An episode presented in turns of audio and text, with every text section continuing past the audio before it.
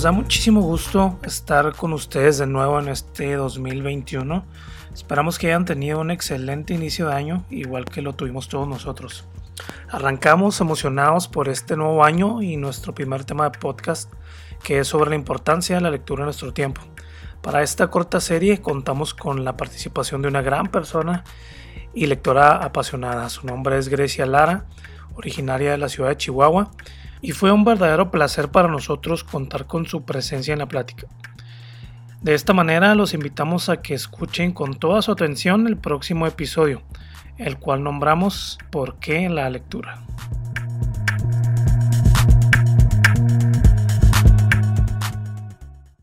Empezamos con este nuevo episodio. ¿Qué episodio sería? Ya de la cuenta con eso de que se nos, se nos arruinó un capítulo. Creo que vamos en el 9, 8, 9. Pero bueno, terminamos esta, esta última serie que se llamó Narrativas y eh, quisimos darle una dinámica un poquito diferente, eh, hablando de temas menos técnicos posiblemente, eh, más cercanos a nosotros tal vez. Empezamos con, con este tema de, de, la importancia de la lectura y, y, la cultura en nuestro tiempo. Y quisiera empezar con un, algo que estaba leyendo. Estaba leyendo un libro de, de un personaje que es un, bueno, perdón, fue un físico eh, pero también fue, fue filósofo y sus estudios al final de sus días se, se fueron hacia el lado de, de, la epistemología y él para, para llegar a, desarrollar su pensamiento epistemológico dice que tuvo que, que meterse a fondo a, la historia porque él veía que la historia podía cambiar un poco las reglas del juego en la, en la epistemología. Y eh, da un comentario, muy, se me hizo muy interesante. Ya habíamos comentado en algunos episodios anteriores de esto que se llama la multidisciplinariedad, ¿no? Que es uh, una, una, convergencia, una alimentación de distintos tipos de, de conocimiento eh, y que todos se pueden alimentar, que nos podemos enriquecer unos a los otros.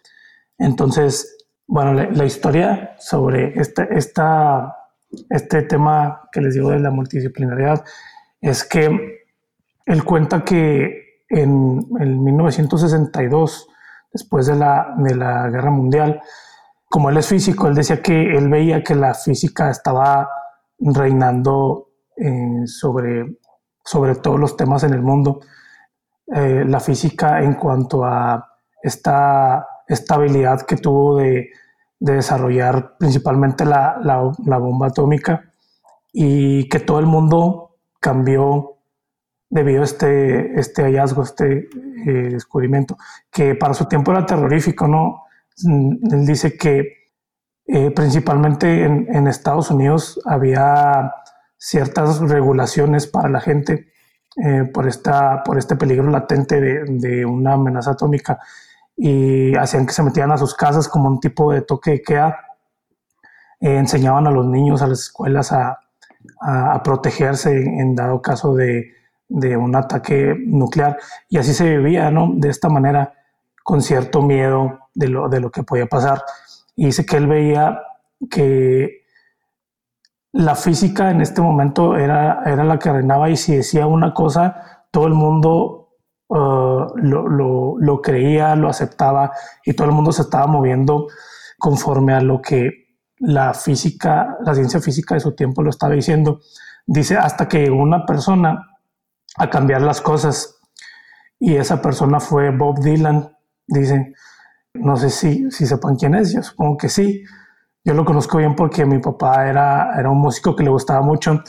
Entonces dice que a partir de Bob Dylan eh, en Estados Unidos empieza a cambiar toda esta, eh, toda esta situación ¿no? de, miedo, de cómo vivían, de, incertidumbre. Y la gente, a través de, de, su música, de sus canciones, empieza no sé, a sentirse más relajada, a tener esperanza, a sentirse segura. Entonces, eh, a mí se me hizo muy, muy interesante este comentario porque, porque él dice, esto me enseñó a mí que nos hace muchísima falta conocer otra, otra cara de las cosas en, ah, en algunas disciplinas ambientes que nunca lo habíamos pensado antes. Eh, digamos que la ciencia reinaba, la, la física, la, ciencia reinaba en ese entonces, y llega un músico, un artista, a cambiar todo, todo el dinamismo ¿no? de la historia de la gente, de, la sociedad.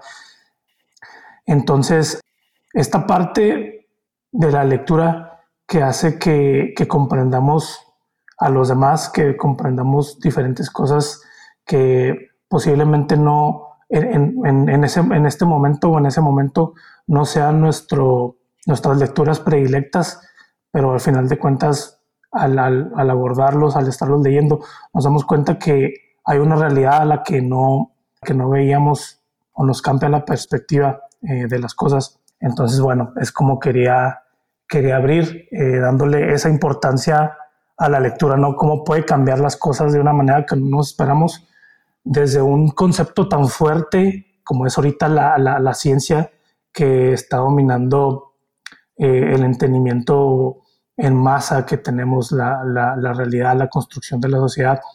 Pero puede llegar un, un Bob ¿no? O un escultor, o un artista, o un pintor, o quien sea, y, y sí que puede cambiar las cosas, ¿no? De una manera eh, bastante inesperada.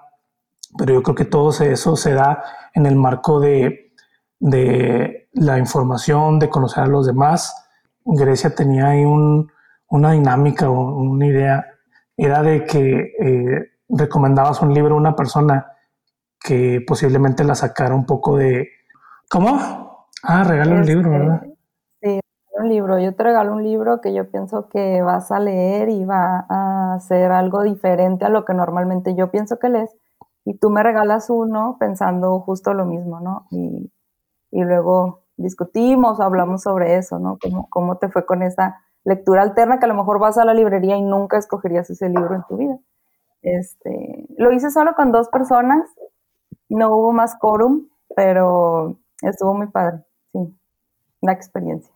Pero es un proyecto personal, sí, con mis amigos, con personas que conocía, este, que sabía que pues le hacían a la lectura eh, y estuvo bueno. Oye, pues podemos hacer eso nosotros. Y mira, como tú eres la invitada, Grecia, estaría muy bien.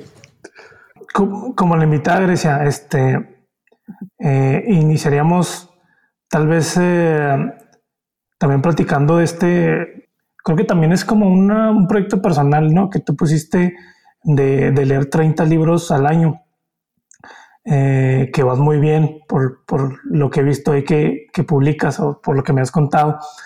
Y la pregunta sería, ¿cómo te va con eso? Y, y cómo, cómo en tu experiencia, ¿qué fue para ti la lectura? ¿Cómo, cómo te encontraste con, con esta parte de la lectura? ¿Por qué es tan importante para ti? Este, ¿qué, qué encuentras en la lectura que, que, que, te agrade, que te mantenga ahí este, leyendo estos 30 libros ¿no? por, por año? Eh, haciendo estas dinámicas de, de regalo un libro y todo esto. Bueno, el año, el año pasado si fueron 24. Este fue como mi meta que me puse. La verdad, al principio de año no llevaba la cuenta, pero más o menos a mediados dije, bueno, me pongo una meta para lograr algo, ¿no? Y este año ya desde enero me puse la meta de 30 libros. Voy en 20, justo ayer terminé el 27, entonces ya no me faltan tres. Ah, un mes, un mes y cachito para el año, pero este, estoy viendo una estrategia de combinar entre mm, ahí alguno flaquito, alguno gordito, este, alguna, alguna novela gráfica para variarle y con eso completarlo. Este, pues yo creo que mmm, esto de la lectura, pues no sé cuándo, sí sé cuándo empezó y con qué libro empezó, lo que no sabría decirte es cuál, cuál fue el primer, estaba pensando justo cuando, cuando me decías del tema, estaba pensando cuál había sido mi primer lectura o, en mi vida. Este, por, por, y, y, pensando en eso, dije, bueno, en la, recuerdo en la primaria, no sé si ustedes se acuerdan, había un tipo de rincones de lectura. Este, yo recuerdo que en la primaria era un cuartito eh, con unos estantes enormes, que ni siquiera alcanzaban los niños los libros, o sea, era un, un lugar así apartado de todos los salones y ese era el rincón de lectura. Obviamente nadie nunca leyó un libro que, que estuviera ahí adentro, ¿no? Eh, e, ese era el proyecto, creo yo que estaban todas las primarias, algo así. Se donaban libros, o no me acuerdo cómo estaba, pero pues no, nunca nadie leyó un libro de ahí. Eh, en la secundaria me acuerdo que pues yo creo que todos también leímos El cantar del mío Cid, este, fragmentos del Quijote, este, como encargo. Recuerdo que tenía una maestra, una maestra que todos los viernes nos hacía leer, este, fragmentos, leímos Los Miserables, leímos El Quijote, leímos a Sor Juana.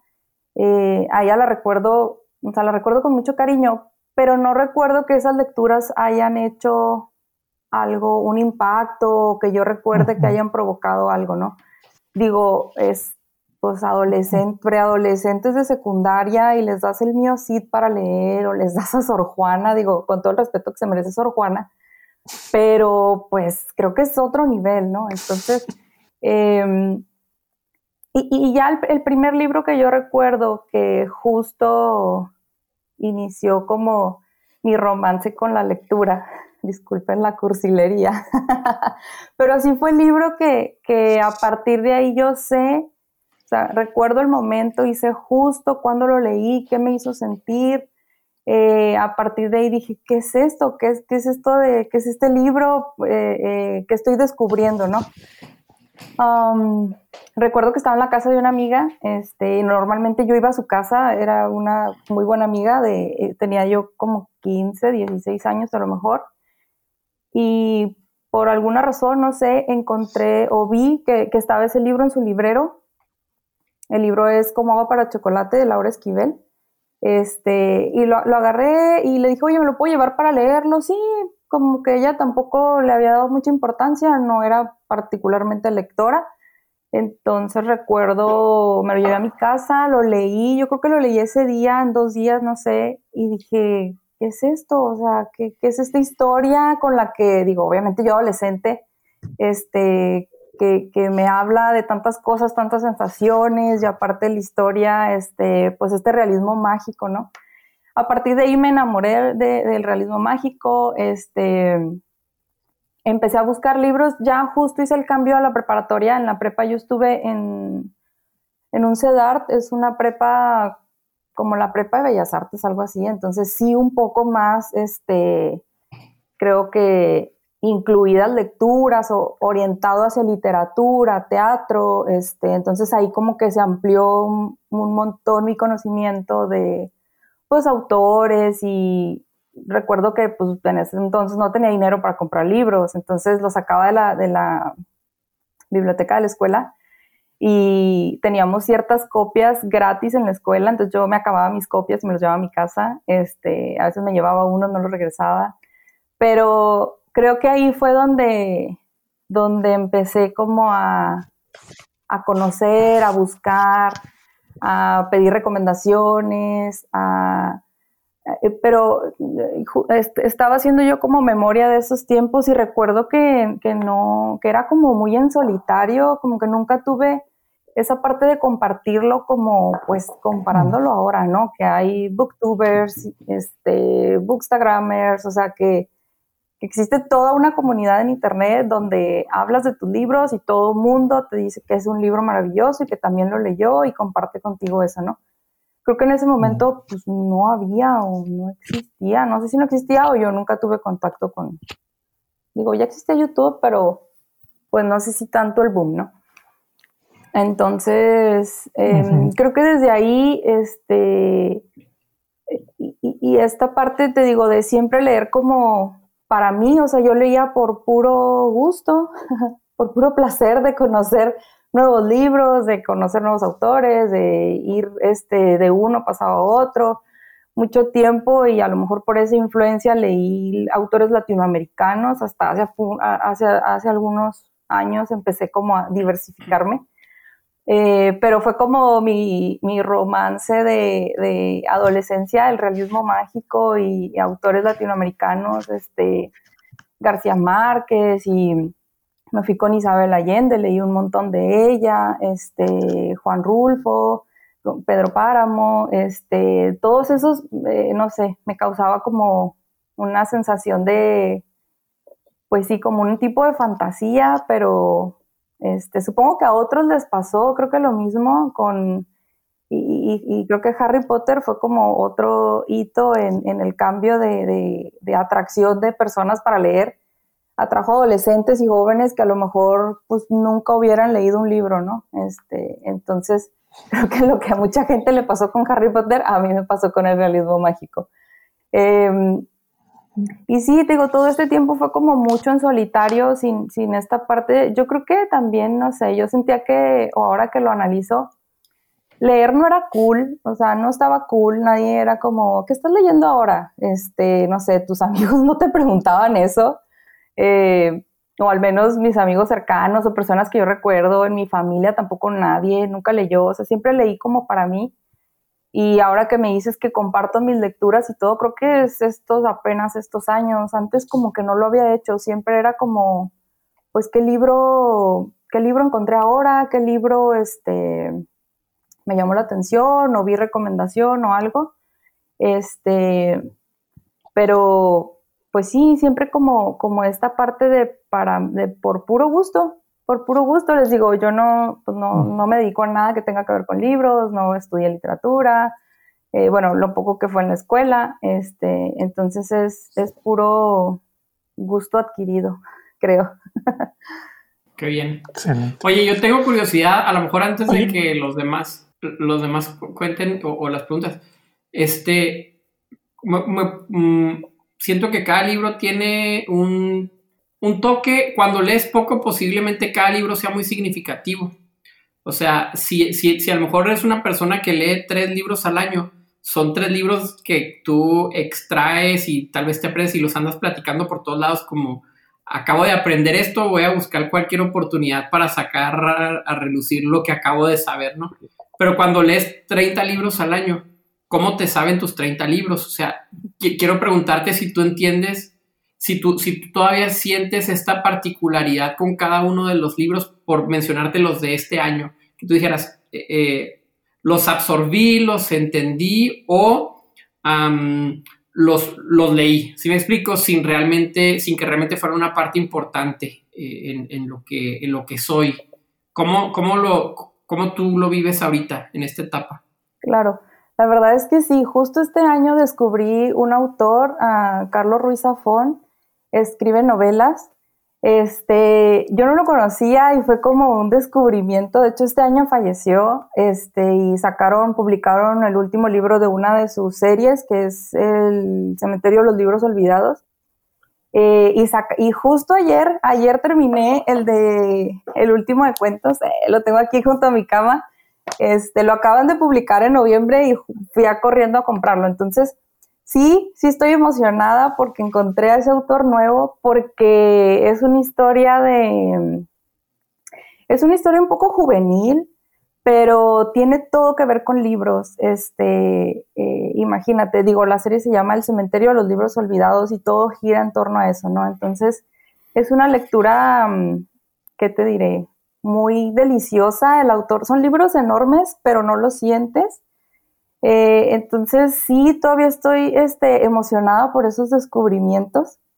Y generalmente cuando encuentro un libro o, me recomiendan o compro uno a veces que no sé nada del autor o algo y no siento que mm. hay clic, la verdad es que lo dejo. O sea, no, no es como tengo que leer 30 libros y ya tengo este aquí, ni modo, no. O sea, tengo, por ejemplo, ahorita como cinco este, empezados y luego paso de uno, paso a otro. Este, este año exploré los audiolibros, que fue otro descubrimiento, porque pues en pandemia y con los hijos en la casa y home office, entonces el audiolibro fue otro descubrimiento. Oye, para no perderme esas historias, perdón. Perdona que te interrumpa, eh, pero aquí hay algo muy interesante y es que comentes cómo lees 30 libros con hijos. Eso, eso, yo creo que eso es un tip importante para los que están escuchando. La pregunta clave, sí. Eso, esa era la conclusión de Juan. Era la, no, tiene Facebook, no tiene Instagram.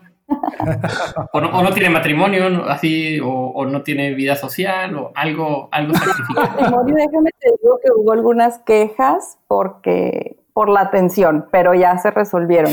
La verdad es que ando con el libro para todos lados. Este, si me voy a la cocina, lo traigo, leo un cachito, si me voy, si estoy con la niña, a lo mejor ella está jugando, yo estoy, avanzo un poquito, digo, no es como antes que era soltera, muy feliz, este, hacía todo mi espacio, mi, mi café o mi té, este, mi ambiente, mi vela, y abro mi libro, ya no, ¿verdad? Ah, claro que no, jamás. mucho en la noche, antes de dormir, generalmente es cuando más avanzo y te digo, por ejemplo, estos de estos, este descubrimiento de este año de, de, Carlos Ruiz Zafón, me los devoré, acababa a las 2, 3 de la mañana, o sea, sí, sí me emociona. sí.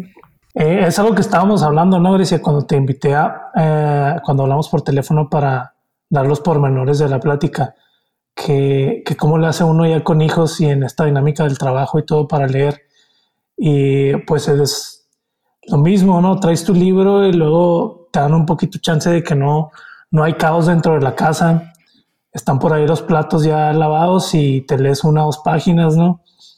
Y este, lo, lo, lo que te dejan, lo, lo, que se puede.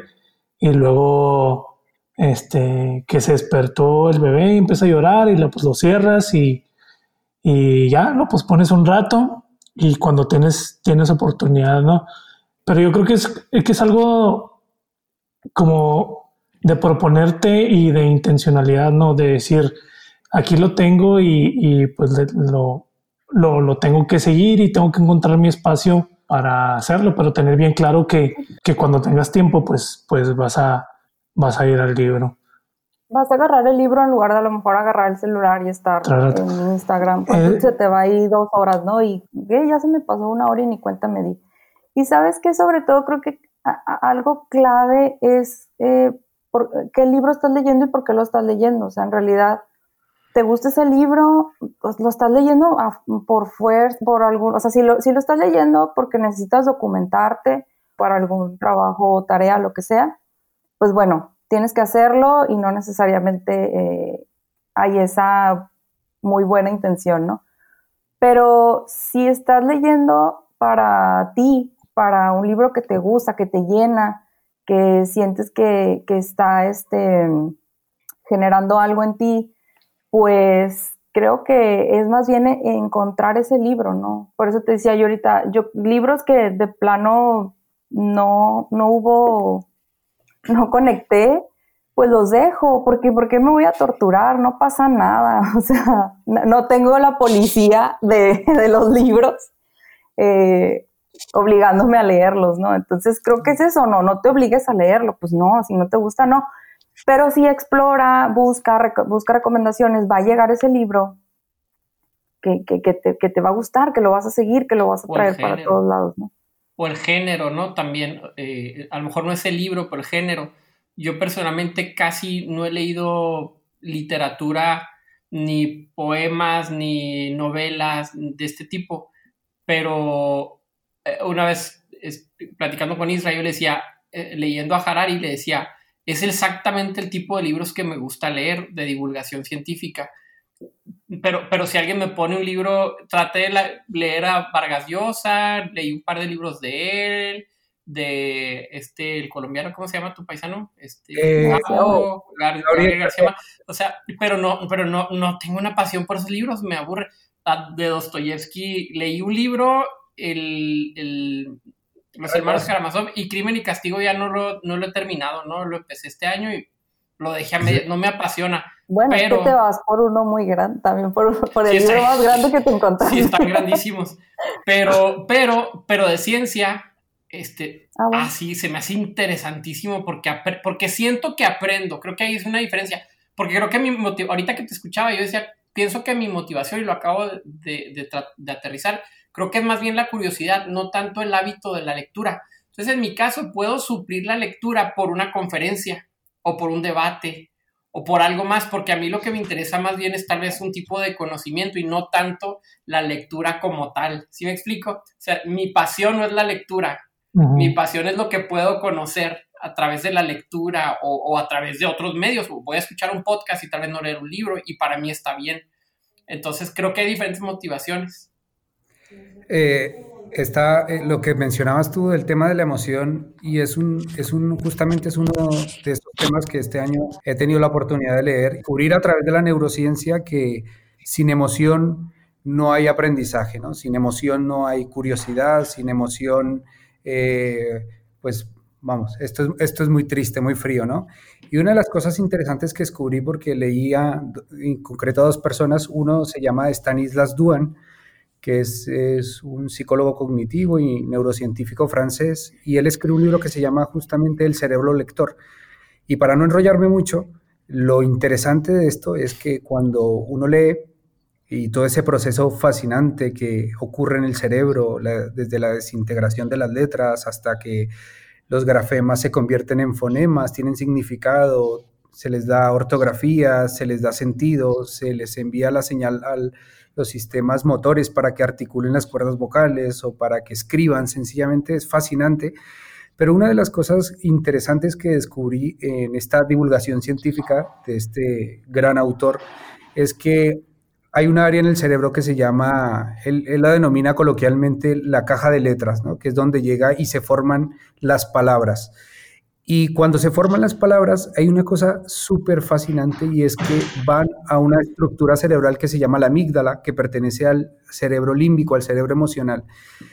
Y lo interesante de esto es que de manera inconsciente, cuando leemos, eh, antes de que llegue al, córtex frontal o al cerebro pensante, planeador, el, que razona, pasa coloreado por la emoción. Entonces, eh, lo que tú decías de, esa emoción, cada, palabra que lee uno, cada texto que uno lee, cada evocación que hace del texto es un mundo, eh, un mundo, como lo subjetivo, ¿no? Que, por ejemplo, un autor escribe un libro, en este caso también he tenido la oportunidad de leer a, leer a Carlos Luis Zafoni, yo, Carlos Ruiz Zafoni cuando yo leí La sombra del viento, por ejemplo, y en ese caso me tocó vivir en Barcelona y, tuve la oportunidad de recorrer cada, cada mm, digamos, cada eh, locación, cada lugar que tenía.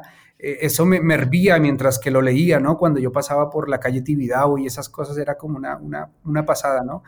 Pero lo que tienen los libros es que eh, un libro mil lectores son mil versiones de ese libro, ¿no? Porque está coloreado por la emoción, o sea, nadie entiende un libro de la misma manera, ¿no? Y de la misma forma, la emoción es tan capaz de atraerte y hacerte leer un libro y hacerte buscar a un autor, que, es lo que tenemos que hacer. yo siempre digo, eh, me encanta leer, mi vida no la, no, la, no la pienso sin la lectura, pero soy muy cuidadoso en decirle a alguien, léete este libro. Por eso te decía antes, Aarón, bueno, tú tienes tus autores y lo respeto, porque uno tiene que leer a quien le emocione. Si tú coges un libro y lo lees dos páginas y no te emociona, yo siempre digo, ciérralo y tíralo hasta que encuentres hasta que encuentres uno que te, que te haga hervir, que te haga sentir, que te haga emocionarte, ¿no? que te haga sentir, vincularte con, con, ese, con esas palabras, con ese autor. Y, y, en este caso me parece que sea, es un consejo porque a veces uno como lector o la gente te obliga a leer, ¿no? No, tienes que leer esto, no, tienes que leer esto, tienes que leer esto. Eh, y, y, resulta que no, que la mejor forma para adquirir ese, ese hábito lector o de lectura, ese hábito de lectura, es que te dejes llevar por la emoción, ¿no? Eso que te interesa saber, lo que tú decías, Aaron, la curiosidad. Sin curiosidad no hay aprendizaje, ¿no? Y una cosa interesante, y con esto ya no me enrollo más, es que cuando aprendemos, se ha descubierto hace muy poco que se liberan neurotransmisores que tienen que ver con, con el placer, en esas áreas de recompensa del cerebro. O sea que cuando aprendes algo, cuando estás leyendo algo que te da mucha curiosidad, eh, tu cerebro está teniendo baños de dopamina, ¿no? O sea, eh, inclusive cuando uno, pues, el efecto que hace las drogas, obviamente no en las cantidades que hace eh, ciertas de, tipos de droga, pero es como cuando te comes un chocolate, como cuando haces algo placentero, no tienes sexo inclusive. Cuando lees un libro eh, está este placer. Y eso es lo que a muchas personas no descubren y, y, no le a entender es porque no se embarcan en que leer y descubrir un autor es un mundo placentero, ¿no? no se puede parar, siempre esa curiosidad eh, te, manda a traer más y más y más. Sí, cada lectura, cada lectura es un libro, este, y, si, y si lo lees además en diferentes etapas de tu vida, va a ser otro libro completamente diferente. Entonces, eh, siempre más bien es, es como no, no, dejar de buscar justo ese libro, ¿no?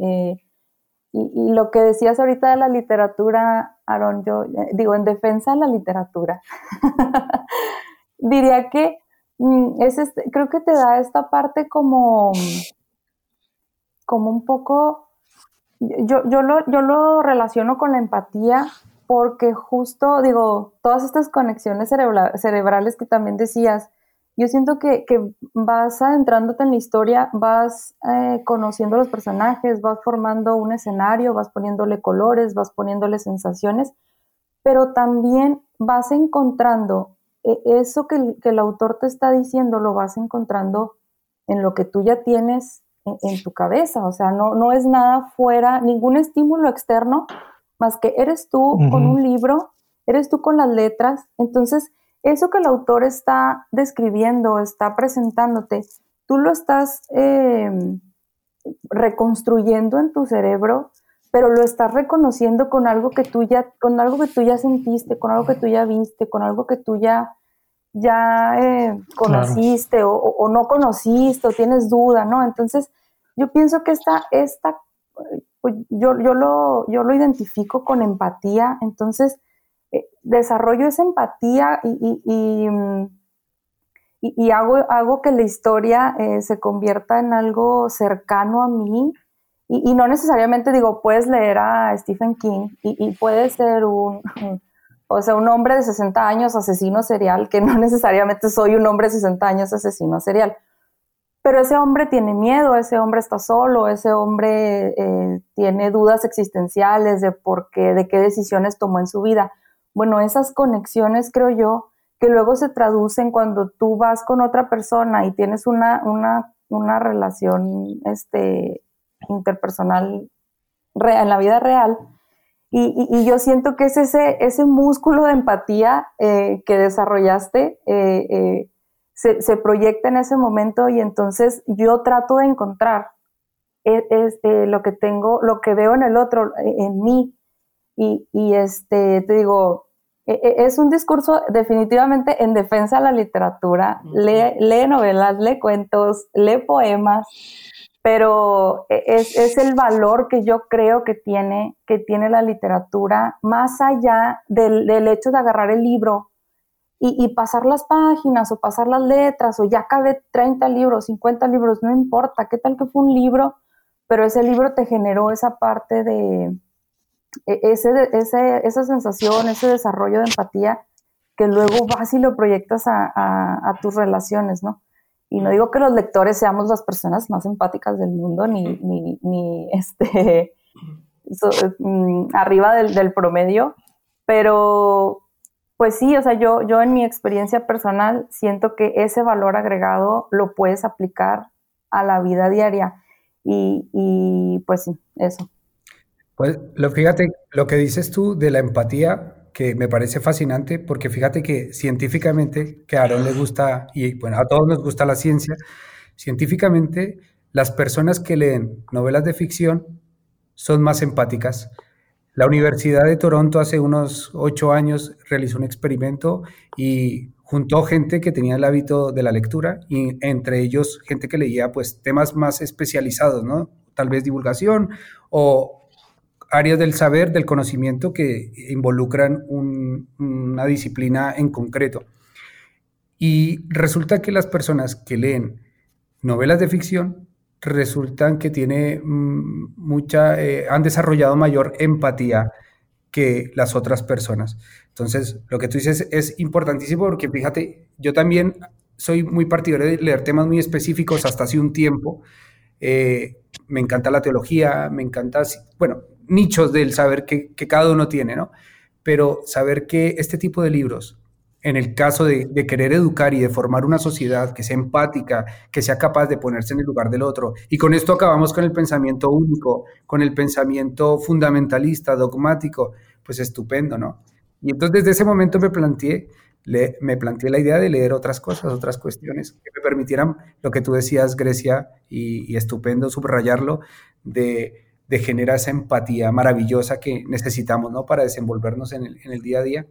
Sí, eh, yo cuando, cuando propusiste el tema de lectura, fíjate que yo me interesé por... Eh, hay, hay, algo al respecto de, de este tema que me, que me llama mucho la atención me llamó mucho la atención porque hay ciertas obras que, eh, que logran vencer las barreras del tiempo y del espacio, en el sentido de que, que trascienden eh, generaciones, eh, trascienden culturas, perdón, barreras culturales que, que, son un éxito en diferentes países, en diferentes contextos. Entonces yo dije, ¿por qué, por qué pasa eso con, con ciertos ciertas obras literarias, ciertos libros. Entonces algo que, me puse a pensar y platicando con mi papá, mi papá le gusta mucho la, literatura, le gusta mucho escribir también. Entonces estábamos platicando acerca de todo esto y, él me mencionó un, concepto, eh, eh, a, lo mejor ya lo han escuchado, los arquetipos. Entonces, ah, eh, meditando un poquito en la conversación con mi papá y acerca de este concepto de los arquetipos, me llama mucho la atención cómo, hay, hay, hay, una idea o un concepto de lo que es bueno, lo que, es, eh, lo que tiene belleza, lo que tiene virtud. Entonces, este, estos conceptos o estas ideas, que, hasta cierto punto son abstractas, eh, están en el inconsciente, en el inconsciente, en el inconsciente colectivo de, toda, de todo ser humano y de toda sociedad. Entonces, cuando un autor logra identificar esta, esta idea o este concepto y lo logra plasmar en, una obra literaria o lo logra transmitir por medio de una historia, hace cuenta que va, a apelar o va a llegar a, ese inconsciente, a ese inconsciente colectivo y va a hacer que inmediatamente te enganches. Porque aunque tú no lo sepas, eh, y, aunque tú no conozcas todavía esta, esta idea, eh, en, cuanto la, en cuanto la conoces por medio de un libro, por medio de una historia, haz de cuenta que te, te engancha porque es algo que ya es inherente al, al ser humano. Y es por eso, por ejemplo, me ponía a pensar en, en, las obras que se vuelven canónicas, por ejemplo, eh, Shakespeare, Romeo y Julieta. ¿Cuántas veces volvemos a ver esta historia recontada en películas, en otros libros? es una historia que, se repite y se repite y se repite. ¿Por qué? Porque es algo que está, es una idea y son conceptos que son, eh, que subyacen a, toda sociedad y que, y que esto no cambia a través del tiempo ni a través de, independientemente de si eres una persona del continente asiático, de Latinoamérica, eh, va, va, a seguir tocando esa parte del espíritu humano que, lo hace, que te hace buscarlo, que te hace, este, que te atrae.